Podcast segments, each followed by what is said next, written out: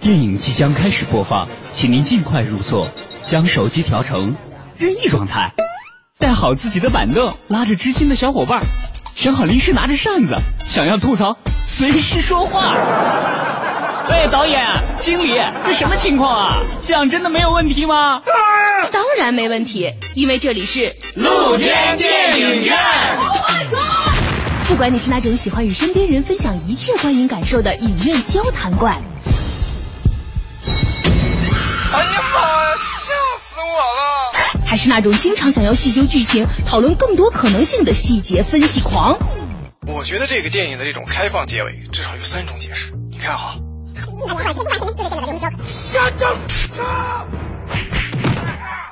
又或者你是那种想要去看电影，但是不知道哪些好看的呆萌天真戏。嗯，都有什么好看的电影啊？好看，好看，好看，好看的电影。哼，多了。在这里，你都能找到那个属于自己的观影节奏，说看就看，放松惬意，分享电影，畅谈心声。露天电影院，我们不仅给你带来好看的电影，更会向你展示电影背后更多精彩的故事。凡尘工作室电影派第三季露天电影院现在正式播出。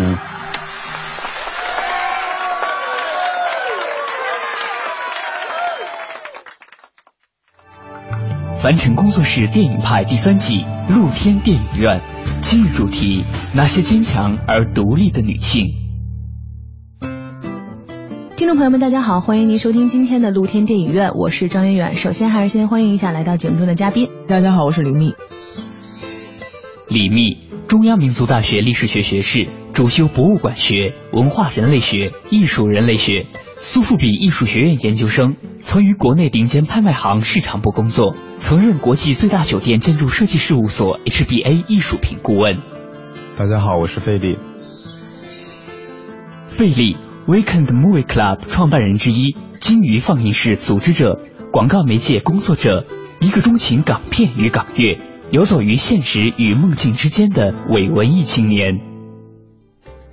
我们易筋经的节目聊过这个非常著名的艺术家弗里达，因为他是一个如此之传奇、如此之跌宕，有着这么多人生经历以及无法想象的这样的一个命运之经历的女性，所以自然也会有根据她的人生经历改编的电影。然后，那这部电影呢，我们今天也作为这个坚强而独立的女性的这样一个选题，最后也要来说。但是，因为她的这个整个经历太过决绝，我觉得不要说女性的身份了，不是一个正常人类能够承担的，所以我们也把它放在最后。我觉得从弗里达身上真的是能让你感觉到生命力这回事，他跟毕加索的那种生命力还不同，是那种真的是那种生命力啊，就是一个人求生的欲望能有多强烈，一直顽强的在。他形容他自己就是仓库后边一只蟑螂。就怎么都死不了这辈子。他从六岁得小儿麻痹，然后受伤，受伤之后这一辈子不知道做了多少次手术了吧？然后而且他的这个截肢，然后流产，就是你能想象这人能遭受的折磨全遭受过了。而且我觉得他的这个所谓的受伤可不是一般程度的受伤，那是那是很大的身体创伤。出现了车祸之后，就是一根公交车上的扶手栏杆直接把这个人就斜着刺穿过自己的身体了。如果你看他的那个传记里面采集的大量的书信，她和她男朋友，当时的男朋友是那个她学校的那个学长，他们通往的书信和她男朋友口述的很多记叙他们一起的经历。她男朋友当时跟她在一辆车上，车翻过来的时候，她被压在底下了，没有遭受上面破碎的车体的那个伤害，所以身体上没受什么伤。她第一反应就是我要去找弗里达。她看到弗里达的时候，她也受了惊吓。那个场景是。特别不可思议的那个弗里达的衣服都被撕扯，就人不是互相抓服吗？衣服都被撕开了，一根铁杆从他的下体斜着从肩上这样穿出来，全身就是躺在血泊里。旁边一个建筑工人要去给房子刷金粉，然后那个金粉满满的洒在他满是血的身体上，一个裸露的身体就有一种神性。弗里达自己疼的就在尖利的那种叫啊，嗯，她男朋友心理创伤也过了很久才能平复，就这个画面太可怕了。这个场景，我觉得可怕了。然后他还要把那根杆，弗里达说我疼，然后一直在叫，然后总不能一直这么着插着，然后她男朋友亲手把这杆从她身里给拔出来，非常恐怖的一个画面。那弗里达就这样，就还是幸存了，然后一直后边就一辈子没停，就各种折磨没停。就是也是他那个传记里边写，就他六岁的时候小儿麻痹就犯了，然后他特别自负和自我，然后小时候特别骄傲的一个孩子，性格一直都是最活跃的，然后穿的打扮最漂亮的，然后在小朋友群体里面最爱表演的，然后他得了小儿麻痹以后。他要掩饰自己条腿，他穿的鞋，他穿的裤子里边穿三层袜子，然后鞋的那个底儿都自己给磨成平的，这样才能掩饰看不出来东西。嗯，但要支撑他强大的这种自我，从小就这样，一直就是伴随着受伤和孤独。他身体上有伤的人，他心里是受伤的，是孤独的。他之后的画作跟这个时候都有联系。他画那两个弗里达非常有名那个双字画像，画两个弗里达连在一起，心脏心脏连在一起。就是说，我的灵感来自于我小时候，我就在幻想我自己有另外一位很健全的朋友，嗯，幻想有一个跟我年龄差不多的小女孩，一个穿的很素雅的颜色，一个穿的很鲜艳的颜色嘛，比我更欢快、更骄傲。因为我是一个天生就想要飞机，结果得到了一副马杆翅膀的人，所以就是这一辈子都是这种强大的矛盾在人格上，结果又遭受了不同的生理的打击。我们说的之前那几位人物，他们是生错了时代还是生对了时代？像弗里达，好像一定程度上现在再来想的话，就是如果他真的有另外一个他，拥有所有这些东西，似乎好像我们就会失去一个伟大的故事和一个伟大的艺术家。因为他其实开始创作，开始作为一个艺术家，也是在因为在医院，然后等待做手术的这个过程中，因为太疼了嘛，所以转移自己注意力开始创作。那如果说没有这个经历的话，我觉得可能能分散他注意力的事情会有太多了。墨西哥人民来谈论这个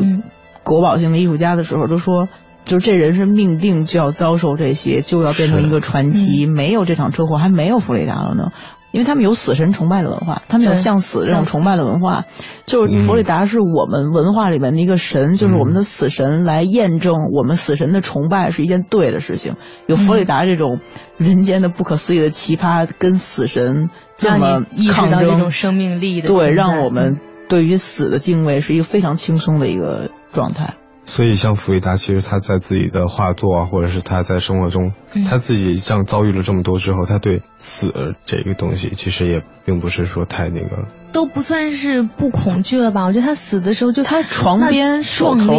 永远都是各种骷髅的头像啊，然后各种关于死亡的一些议题的东西。他写日记里面都说，死亡对我来说就是非常欢乐，一个玩笑而已。我觉得这句话他说应该是特别对。然后每天他玩就玩床头那些纸叠的或者是陶瓷做那些骷髅的那个小玩意儿什么的，他就想这些是我的亲人，然后这些也是我的竞争对手。这死神一到夜里就在我床边跳舞。我天天嘲笑他们，我天天玩弄他们，就逗他们，就玩床上这些小玩意儿。死神就是跟我在竞争，所以他一直不让我好，就一直让我病。但是我也嘲笑他，我嘲笑死亡。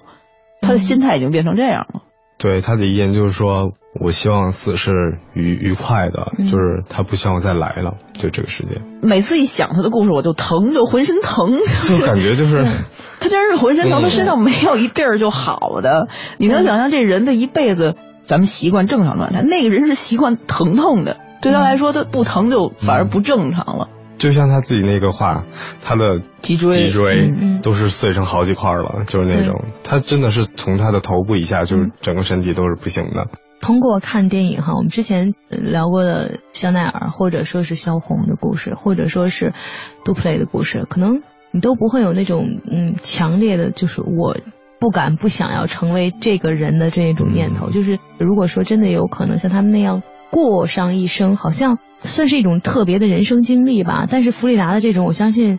可能是任何一个人都不想选择的，就是一生经历的过程。我觉得还不如直接死了呢。对于弗里达来说，好像死亡真的是最轻松、最快乐的一种解决。他就这么痛苦。直到他最后最后他才想死。就是刚才提到那幅画，他脊柱中间他一辈子，因为他有几转就粉碎性的，是回不来的。他天天穿一个箍，就那种钢铁的箍，把它箍起来嘛。原来不是在医院里，还住在盒子里，就是因为整个人都对，整个人就像他睡在一个量身定做贴身的棺材里一样。这个场景太荒谬了，这太不可能了。他那些画，大家觉得超现实，就是因为那简直就不可思议。但是那是对他来说是真实生活。对，他从来不是超现实。他说我不画我的梦，他画的就是现实。对，就是他刚刚讲到那破碎的脊柱的那张画的时候，那画特有名。他整个脊柱碎了，粉碎性几节儿，然后被。装起来的时候总是歪的嘛，所以他画那个画就是他那个箍着他那个箍箍到他胸线以下，然后他那个乳房露在外面，非常纯洁的装扮，然后很贞洁的一个形象的上半身露在外面，下半身是下半身全都裂，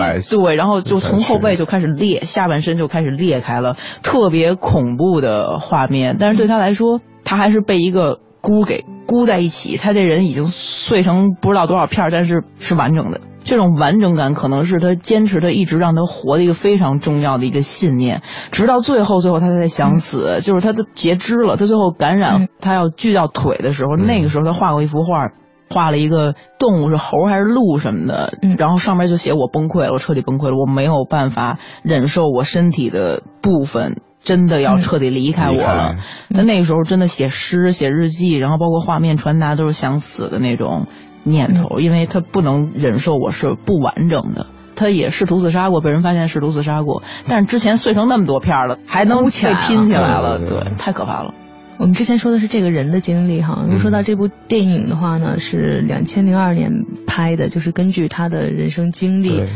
而且还是个女性导演，我觉得应该是女性导演能更理解那种坚韧求生的那种意志，以及其实，在这种经历之下带来的她对于人生经历以及对于感情，完全可能跟正常人截然不同的这种态度。我觉得可能对于弗里达来说，那才是真正的把每一天当成最后一天来过的吧。嗯，如果你关注他细节或者研究他这一生，作为艺术家的一生的话，他父亲是一个摄影家。被墨西哥国家被任命为最早一个有权限去拍所有国家遗产和考古遗迹，还有国家这些就相当于咱们文化遗产的这些项目的一个摄影师，所以接触到大量的考古或者宗教或者历史遗迹的这些素材。嗯，除了照片，然后也可以带那些标本什么的回家。他父亲个人是非常热爱哲学的。热爱考古的，然后他父亲除了本身有很强的，他们这传统里面有很强的墨西哥的死亡的文化，他父亲还是一个崇拜叔本华的，天天他耳濡目染的叔本华的理论。就以前咱们也聊过，叔本华是一个极度悲观的乐观主义者，他的基本的理论就是我们人生只有痛苦，只有你不痛苦的时候，你才觉得快乐。痛苦是绝对的，快乐是相对的。只要哪天你不痛苦了，你就高兴吧。嗯，然后他从小就是这种哲学观。他父亲还有时候带着他学习那个修那个摄影，以前的片子不都是真得手工修吗？他后边这种很密集的画法和很细节的这种细笔的画法，其实都是从那儿表达力是从那儿来的。从小时候他就一系列的接受这种，我们的人生是。巨苦难的，即使我们再怎么抗争也没辙，就是必然是苦难，所以还不如就让它变得轻一点吧，让我们的痛痛苦承受的更欢快一点。说不定正是这种想法，在那样的一个经历之后救了他吧。对，我觉得没有这种信念真活不下去。而且他曾经自嘲说，算是全世界接受过大型手术最多的人，他好像是一生接触三十三十一还是三十次，对。嗯，而且这人是是那种每天吃药片跟吃饭似的，得那样活着的一个人，就是要靠这些来维持。但是同时，他又是一个后来成为一个非常了不起的艺术家，就是不是因为这种生活的境遇，他也不会这样。他就说，我这一辈子就从未离开过那辆该死的车，什么事情都要回到那场噩梦，嗯，回到回到那儿去。他说他人生遭遇的最大的两个事故，一个就是那个车祸，另外一个就是他后来的那个丈夫 Diego。但是其实他那种大象与小鸟的婚姻嘛，我觉得也是那两个人之间很互相虐，也是这两个人都不是太正常。其实弗里达在 Diego 之前很爱她之前的男朋友，但是她之前男朋友在她受伤之后吧，他们两个人沟通就也扭曲了。那是一正常活着的人，他天天只能描述他各种恐怖的这个接受手术。这男孩也心里有创伤，也挺不容易，所以两个人没法在一起。但是两个人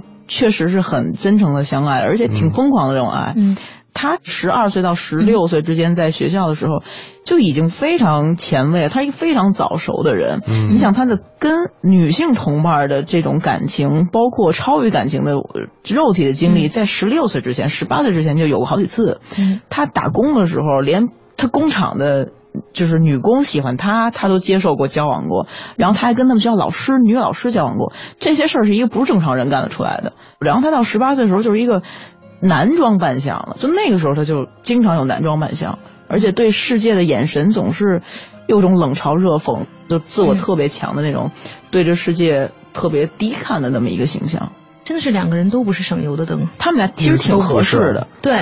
对，在一定程度上，我觉得他们俩真的是很合适。有名的就是乱搞，乱搞对。弗雷达也很多人都认为就是他说他是最著名的荡妇嘛，挺放荡的一个形象。换一个好一点的说法，就是他就是不介意和任何自己欣赏的人就是对发生关系。对对对，对他对人性层面的要求不一样。Diego 在他们学校画壁画，他在旁边偷看，然后 Diego 就在学校里边跟那个他的模特发生关系。他偷看的时候说：“我要给这男人生孩子。”你说这什么思路？他崇拜这种人性的解放，所以他说：“我有一天一定要给这男的生孩子。”而且那时候才十几岁，就是不到二十岁上大学之前。这个是挺让人傻眼的一个所以到。后来，就他坐在轮椅上，他就其实他特别特别痛苦，他觉得他真的没有办法给他生孩子。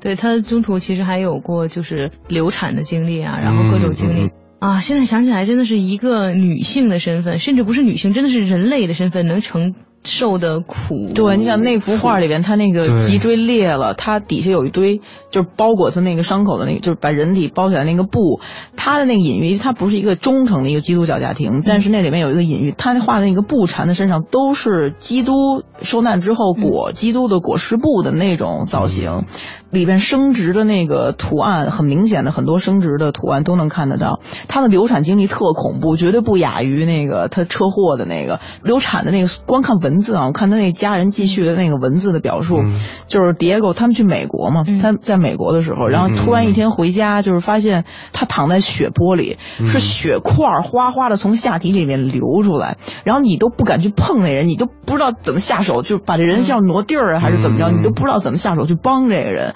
完全大出血的状态。然后这样赶紧请了专业医生送到医院的时候，大出血已经出现幻觉了。他看见天花板上一团那个电线，一组颜色特别丰富的电线，他还说看嗯 Diego 多美。就是这种人的这个命的这个韧性，已经绝对达到不可思议的程度了。而且在那个电影里边，他就是有那个一场戏，就是他最后流产了之后，他在病床上，他在画流出来的说那个就是大出血而且是那个婴儿的那个，就哦对对对还未成型的那个婴儿，就在他面前，他说那是我的儿子。我都在想啊，有的时候你想，一方面是女性导演选择这个题材的时候，可能是因为这个人的这种人生经历以及他所经历的这种苦难也好，所以这种很打动人。但是好像我觉得一般的，就是一般震撼点的女性导演都这震撼人，你怎么能把握到这么一个度？他还不是感人，他嗯特震撼。我觉得去拍弗里达的故事的女嗯导演也真是是挺让人敬佩的，就是你要直面那样的一个人的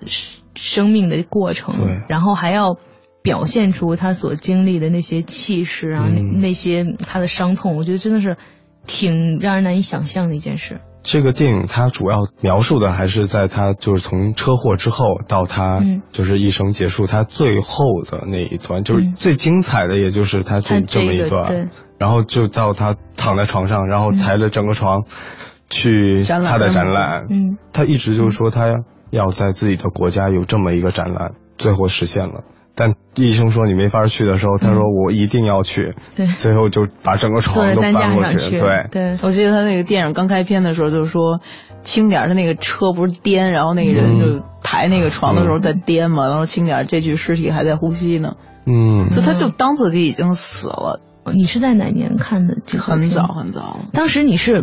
已经就是了解这个艺术家的生平之后再看。我是先看的书，我还是先看的传记？因为墨西哥艺术是 Diego 是大家必学的一个点，因为他是一个革命画家。南美的艺术里面很多都是革命画，就跟苏联跟咱们那个体制一样的。其实我是知道，先知道 Diego 的，Diego 在中国有创作，然后 Diego 在很多咱们这共产主义国家有创作，然后后来我知道有这么神的一个他的妻子，然后呢后来。读了弗里达的书，然后知道这个弗里达的电影，被惊了是吧？惊了，就是你看书的时候就很震撼，很震撼。那就是一点没有文学处理啊，那就是日记啊，就描述都是很真实的。就他直接就写我的画中的符号都是我人生的经历，然后我的经历看起来都是肉体的折磨，但是他们实际都是我这一辈子承受的精神的磨难。他要不靠艺术抒发，他就死了，就憋死了；他要不靠画画出来，不靠这些安慰自己，他就憋死，他就疼死了。那电影其实视觉上拍的挺温和的了，是挺温和的，比文字感觉温和。他也要考虑到，就是你大家得看，大家得看。张海克演的非常好，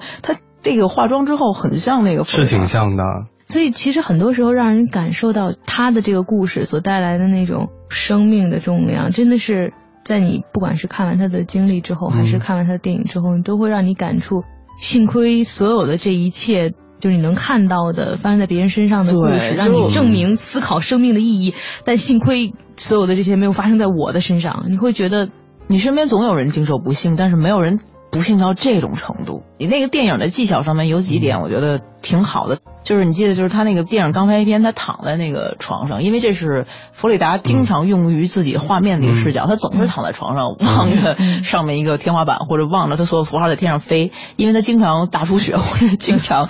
就是被麻躺在床上被麻醉，他永远是躺着的，然后他经常有漂浮感。所以他那个视角永远是飘在上面，看自己在床上躺着，就恨不得灵魂已经出窍了，已经死了，看着自己这个人体在下边那种感觉。那片子有几点特巧，就是他那个躺在那个床上，整个床被搬上卡车，他不是躺着面朝天，然后他一个翻身，然后就翻到那个小的时候弗雷达，然后最后有几个那个镜头也是那个弗雷达就是开始要截肢，他那个从那个。椅子上和那个他当时躺的那个画面，他的画面感和那个人的现实老是这么着，在空间感上这样翻转，视觉上挺有意思的。对对对，包括他的画作，还有就是还原都特别真实。他自己家族把他所有的作品保存的非常好，他的故居很多实景和还原了一部分。就是他住的地方都是特别的美。挺诡异的，因为它好多那种南美的崇拜，那个都是死神的崇拜，还有那些就是巫术崇拜。那个他门口巨大的雕塑，都是那种跟咱们用那个巫毒，就是真的巫术里面那种扎针的有小人儿什么的，种的全是仙人掌，跑着孔雀，多诡异的这种猴子。就是。再想到弗里达的那个眉毛，你就会觉得这个地方可能确实是挺有故事的，挺诡异的。猴子其实有个象征意义，就是这刚你说他是他是一个挺放荡的人，猴子在这方面。是有这个隐喻的，对，包括他画里面的蛇、猴子，因为他本身也就养着那个宠物猴，就一直在他的肩头上。只有她结婚的时候和跟她丈夫同时出现的时候，她被叫鸽子。嗯，就是她一个纯洁的，对，一个大象。首先这是鸽子身材的大小，还有一个纯洁，就是鸽子是一个纯洁的形象。对，她这些色彩，你看她的服装，其实她是一个上层的波西米亚，她的本质是一个流亡传统和一个波西米亚文化的一个家庭，但是他们家还算是一个。中上层的，然后他接受的教育其实还挺好的，从小一直都接受先进的思想什么的。其实他的民族服装看起来很华丽，但是他选的题材好多都是特别淳朴、特别原始民族、特别原始的那些传统服装，都是那种墨西哥的特别老的那种村儿里边的那种传统普通妇女的服装，只不过它精致了，材料用的精致了。她结婚的时候就选择的是这种。特别土的土著民族的服装，她想往原始和人性最粗糙、最原始这个层面往回找自己。它有一个掩饰的成分，它所有的一些华服，包括它的配饰，都是不可思议的复杂。复杂。有一段时间身体不是相对健康吗？能跟着丈夫到处跑。他所有的那些配饰，就是每次都是好几大箱子那种。他那书信里边就说，弗里达丢了一箱配饰，我们都不会意识到，因为实在太多了。嗯。然后他那个华服，很大成分都是在掩饰他的各种缺陷，他生理上的各种缺陷。嗯。他画也画了一些画就是只画了衣服，主人是不在的。有一幅画，就是对对对，只挂着那个裙子。对，那也是他去美国的时候创作的。对，就是就好几度他都只画了衣服，但是没有画主人。这种在象征学上这是非常明显的一种缺形角度的暗示，因为物是有我们讲泛灵，就是所谓的泛灵，就是这件物。天天你能看到李密拿这个手机，即现在你认识这手机了。当这手机放在这儿，李密不在的时候，你通过这个手机，你能联想到李密。嗯嗯，泛灵论是特别古老的一个，就是一个信仰的传统。包括我们的文字，为什么有纹身？为什么有我们崇拜里面很多的符号？因为我们相信万物泛灵，这个物件跟我们相处久了，或者自然界天生长久的东西，就有带有灵魂在里面。万物皆有灵。对，然后他靠这个衣服，他不敢画自己，他自己实际上是非常虚弱。是非常自卑的，他要靠这个衣服表示主人在场。其实他的心里是已经到低谷了，身体比较好，然后能够到处走的这段时间，为什么还会出现这种好像更不自信的这种？他的自我永远是缺席的，他的自我超级强大，但是受了这么多伤，他心底就是永远是特别高、特别低、特别高、特别低这样挣扎。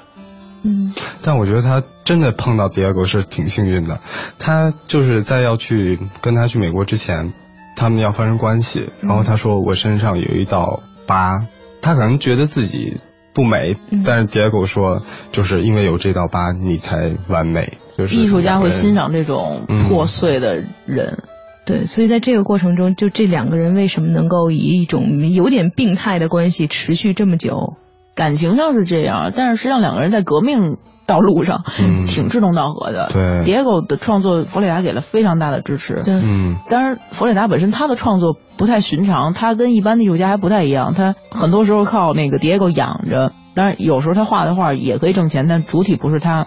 他的画大多都是自己在封闭的空间或者自己的时候做的自画像。对，他们的创作和生活轨迹没有矛盾，这两个人是能搭配起来的，所以还持续了挺长时间。但是到他身体各种重病，关系上面还是拴不住这男人。哎，其实我想提一个问题啊，就是说当时就对于弗里达来说，他在美国的那段时间，其实好像还上《时代周刊》吧，然后就成为一个时代性的对时代性的话题，然后就是以他那个。标志眉毛，然后上了那个封面。那其实你说，就作为一个艺术家本身来讲，就是大家之所以关注他，或者说成为一个现在一个非常伟大的艺术家本身，其实更多的是不是在于他那段经历的不可复制性？就你看，像毕加索，他是改变了人对你有逻辑关系该怎么定位，然后你怎么思考东西。然后迪亚哥本身，她老公本身，今天我们好像一直提她老公本身变成了一个配角，但是在那个时代。他其实应该算是 Diego 的一个，就是他的太太的一个身份，就是对对。其实他上《时代周刊》和上主流媒体的时候，他是作为革命者的形象。嗯。当然，他这个人生经历、受伤的经历挺传奇的，但是重点不在那儿。他跟 Diego 是一个革命战士的形象。作为艺术家，他们是符合了很多社会身份的。他那个时候出现在公众媒体里面，不是特别强调个人的这个。当然，他个人这种形象也是相当相当突出的了。因为我刚才产生这个问题是我们昨天讲了杜普雷的故事嘛，他其实作为一个大提琴家，就是一个音乐家来说，其实一定程度上是由你赋予艺术生命，重新赋予他生命，然后即使你人不在了，我在听到你的这段演奏的时候，我能感觉到就是你重新赋予这段只属于你的这个灵性吧，这种音乐这种存在。而对于魏达来说，从一定程度上来讲，就像李密刚刚说的，他的人生从来没有从那辆大巴车上下来。就是，不管是经历写书还是什么，他所有的这些绘画作品，然后包括文字作品，包括他之后跟 Diego 之间就是结婚又离婚又复婚，然后跟其他人之间各种复杂的关系，但是真正造就他的，可以理解成为是那段经历吧。作为艺术家本身，我们讲今天说的这种独立而坚强的人格，哈，对，这个是毋庸置疑的，就是绝对够独立、够坚强。那同时背后，比如说，如果是从前天的萧红聊到杜普雷，然后聊到今天的弗里达来说，好像有的时候让你觉得命哈，哎，其实跟萧红那咱们之前聊的有关，就是命是在一定程度上会给你走一个大方向。但是在细节上看你怎么抉择，就是你受了这个伤，你可能就放弃了，或者你受了这伤，一般的人的意志都活不下来的。他选择了靠艺术来抒发自己，他靠书信，天天大量的书信，天天靠视觉来转化自己的痛苦。他的画儿，你如果看他人生轨迹，在创作上面，他是有功力的，他技术上也是有功力，他不是只是因为遭受了一个人生的苦难。就是很拙劣的表达出来，他在处理绘画艺术上有自己相当独特的风格和技巧。嗯，就艺术家有各种不同的苦难，就有的人不是受车祸，但是有人也各种折磨，精神折磨。对，有的人家人被折磨，有的自己被折磨，就是遭受什么样的故事都有。但是在视觉转化上面，他是有自己非常高明的手段的。你你说的这个就让我想到那个，就是当他亲眼目睹了，就是她的老公跟她的妹妹发生关系的时候。她之后的那个画作，就是有一幅是穿着那个白色裙子，然后她手心有捏碎了一个物件，然后她的手心是在流血的。我觉得这个感情是还挺细腻的。你从这整个画面看上去，她穿的是很美的裙子，她坐在那儿，她坐在这个画的正中央，但其实她的手心在流血。他要靠视觉，要靠符号来转化自己的更多的情绪。他的身体都碎了，但是他精神不像杜甫文那样，还是一个正常的，是他转化出来了。杜甫文那种人是一个没有一个没有出口，他没有出口，嗯，所以他从开始心态就非常好。我不知道这么说对不对哈？其实像这种忠于自我的这种生命力的，其实我们在想到毕加索啊，他的这种混乱的私人生活关系的时候，我其实。还是会觉得稍有微词。虽然爱情是带给你不断的那种创作激情的东西，但是你总觉得好像是一个风流才子型的人物，就是是挺伤人心的这么一个人。但是，当你看到弗里达他的感情经历，然后他与每一个就他那个时代几乎就每一个非常著名的人物他们之间的风流韵事的时候，不知道为什么，我觉得还是。能够担得起鸽子这个称呼的，就是你，你似乎并不觉得因为这件事情而对他的印象有所改观，反倒是觉得当生活在他的那样的一个境遇，然后他的那样一个生活的那种带给他的这种重量的时候，可能他做出这个选择，我好像觉得一定程度上我还挺理解的。对，实际上挺奇怪，你看他对 Diego 是这种感情。但是他在外边有无论是同性的恋人还是异性的恋人的时候，他是一个非常放浪形骸的这么一个形象，嗯，其实挺不负责任的，而且非常自私，而且非常像你说的，他是去伤别人心的人，嗯，对。但是对自己真爱就是另外一回事儿。其实，Diego 也是这样的，我也是查到这个资料，不知道他是否是那个真实啊。就是说，弗里达之前也是跟那个有一个在。美国的一个日裔的一个雕塑家，就特别有名的叫野口勇。嗯，当他就是也是目睹那个什么的时候，他也是特别的生气，甚至就是拿起枪的那种。然后最后这个雕塑家也是几乎是爬着落荒而逃，落荒而逃。他也不会容忍弗里达这个。其实他们两个人之间的感情就是不可思议，但是又达到了他们两个人认可的互相忠贞。嗯，对，就包括这样的两个人在。离婚之后，然后最后又复婚，又在一起，到人生的最后，他们互相还是认定为就真爱，就是真爱，就是又是好朋友，又是家人，又是互相虐的人，又是革命战友，就是真爱。我突然在想哈，你说咱们聊了这么几期这种坚强而独立的女性之后，不知道为什么，我觉得好像选的是越走越往下的这个调调哈，但是在最后突然让我感觉到不是往下。他刚才一说日本，我突然想起来。这么长时间的艺术史里面，我从来没有碰到一个艺术家跟弗里达很像，就是风格像，很难，非常非常难。就是无论从象征主义的绘画，还是就是表现主义的绘画，然后或者超现实的，你都找不到一个人是弗里达这种强度的。这种感觉，当然大家的人生遭遇没这么惨，所以可能没有那个强度。但是就在绘画性上面，都很难找到一个跟他接近的。他刚才说日本人，我突然想起来石田彻也，咱们之前聊过，就是一个日本年轻的，七三年出生的，死的时候才零五年，也是三十多岁。他画那画就是一当代版的，就是文化到这时候就完全打通了。他画的是特别萧条、特别压抑的。日本年轻人在都市里边挣扎的那种状态，跟弗里达全是自画像，基本这三十多年画的全是自画像。他学本身是学视觉传达的，家里人不希望他学画，然后他就反叛，就是去学了艺术，然后自己在非常窘困的情况下，在一直坚持这绘画。我第一次看到他那个日本叫全作品集，就全集，我就完全被震撼了。就是当代的一个弗里达，只不过换成一个男孩版，换成一个年轻的，里边他就把自己自画像融合在都市里边的各种形象里，把自己画成一个流水线上面一个。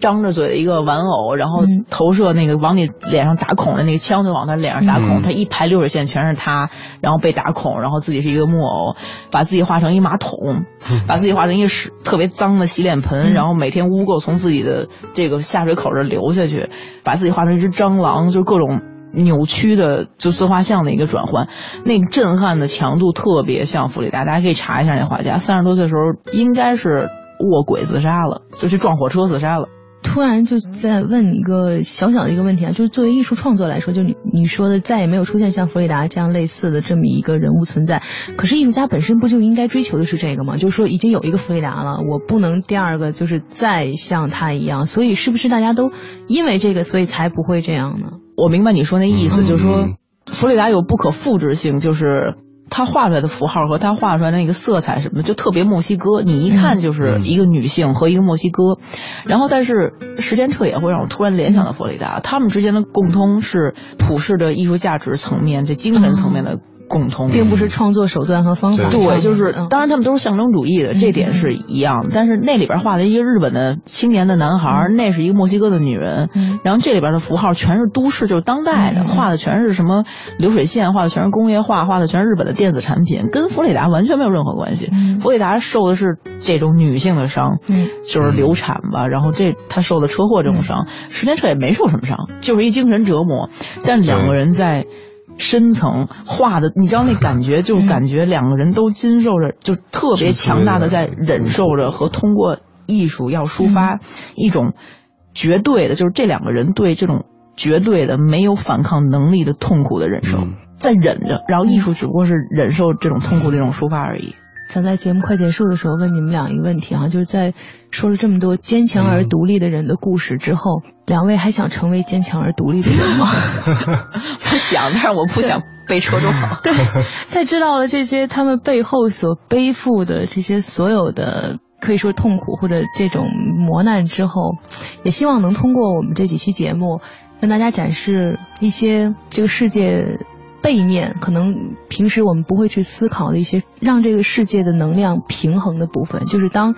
你得到或者说上天赋予你一件东西的时候，他从你生命中会拿走什么，或者你会承担一些什么。不管你给自己的目标是不是成为一个坚强而独立的人，都希望在面对生活的磨难的时候，你能像我们之前讲过的这所有这些电影的主人公一样，能够勇敢的去选择自己的生活，勇敢去面对一切。其实挺正能量的。我要不是学艺术史，我不知道这么多艺术家可以这么坚强的活着。然后我不知道叔本华，我不知道这些哲学的理论，就是我不说这听起来很很扯，但是。我自己真是被架着刀抢劫过，然后我很很轻松的可以排解这个心理阴影，这都不是事儿，是吧？就因为你我被抢了这之后这一礼拜，我最近这一礼拜我有时候会突然闪回，就是那个嗯，就有刀捅你那画面，我就赶紧低头。你开着车或者吃着饭，你就低头看着我我我肚子上没动，就是我这没扎个刀，你会有那种。不可思议，就你一身鸡皮疙瘩，我没死，我还活着的那种感觉。